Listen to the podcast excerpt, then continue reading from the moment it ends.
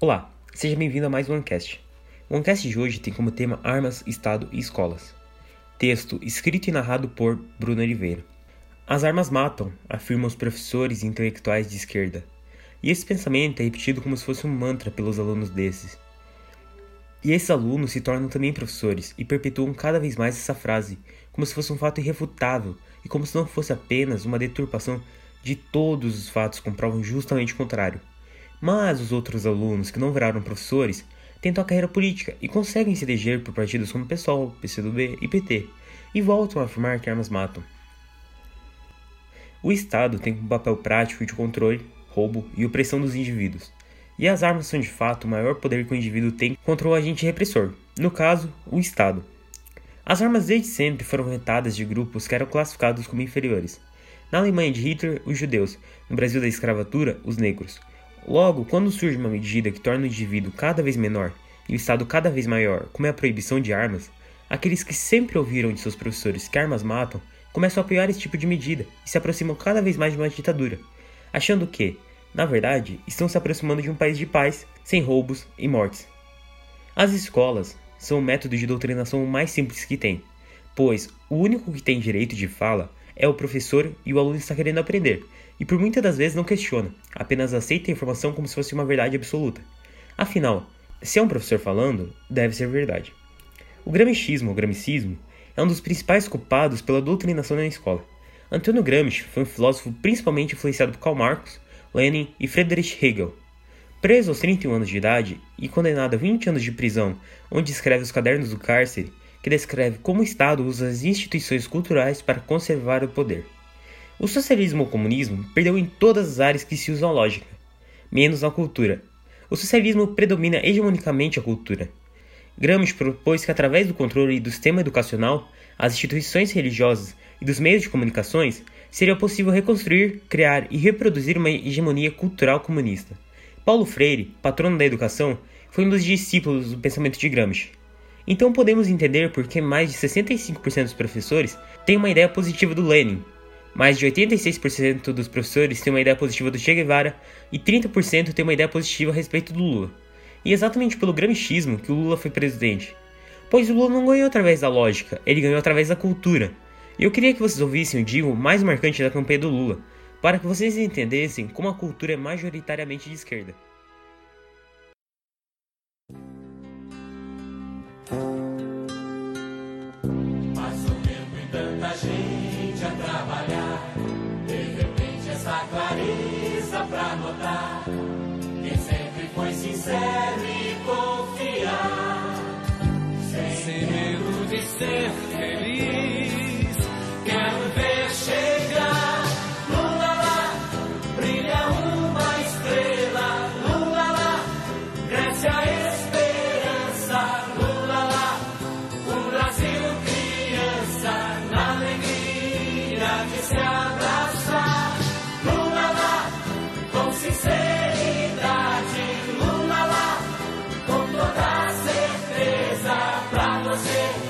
Meu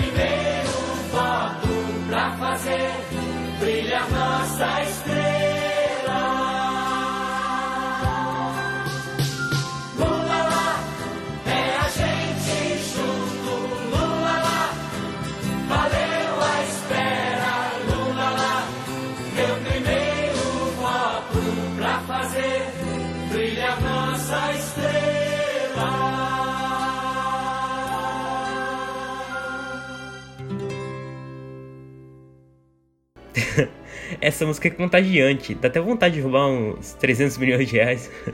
Mas eu acho que é bom que vocês também saibam quem está por trás dessa música.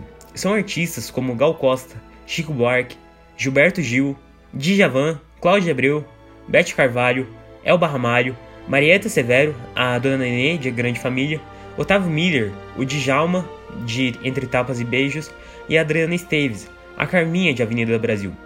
É bastante gente conhecida para um jingle de apenas 1 minuto e 27 segundos. É, o que eu quero dizer com isso? Nós temos que entender que as armas não são ruins, o que é ruim é o Estado. E o Estado ele usa das escolas para fazer com que as pessoas acreditem que as armas são ruins, pois assim o Estado ele veta dos grupos classificados como inferiores. No caso, no Brasil de hoje, as armas são vetadas de todos os brasileiros, fazendo com que o Estado tenha todo o poder bélico e possa fazer o que quiser, a hora que quiser, com a sua população. Logo, somos indefesos, e ele usa das escolas para fazer com que a ideia de que as armas matam sejam cada vez mais difundidas entre o mainstream intelectual, e criando até um tipo de apartheid intelectual, fazendo com que as pessoas que acreditem que as armas são boas sejam na verdade pessoas más, sejam pessoas ruins. Assim como era na África do Sul, onde os negros eram classificados como pessoas ruins e nojentas. Logo, o que eu estou tentando dizer é que nem tudo que se ouve é verdade, e deve se questionar tudo.